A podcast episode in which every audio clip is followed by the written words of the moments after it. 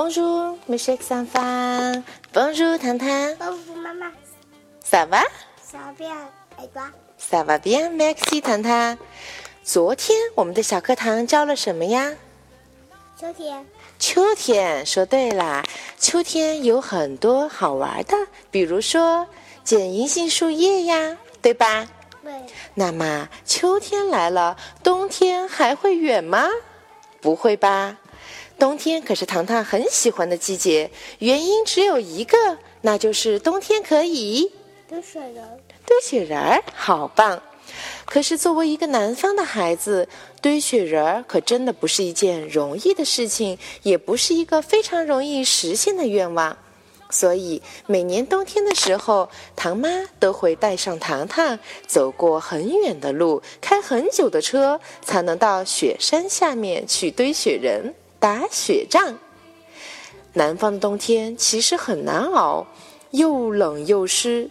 如果天上能飘起雪花，对于南方的孩子来讲，那可真算是过节了。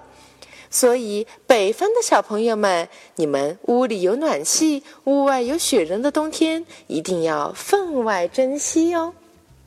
雪，下雪，对于我们来讲，可真是冬天神奇的礼物。所以，我们今天想要告诉小朋友们，雪和下雪到底应该怎么说？糖糖，你想学吗？想。好，那你就跟着我来说：la neige，la neige，la neige，la neige。很棒，这就是雪花的意思，雪的意思。雪是一个阴性的名词，听起来是不是特别温柔呢？那么，如果我们要说下雪了，怎么说呢？Il neige，il neige，很棒，il neige。小朋友们，如果你们专心的听了唐妈的小课堂，一定记得在这里，il 表示的是一个没有意义，专门来表示下雪了、出太阳了，表示天气的一个句型。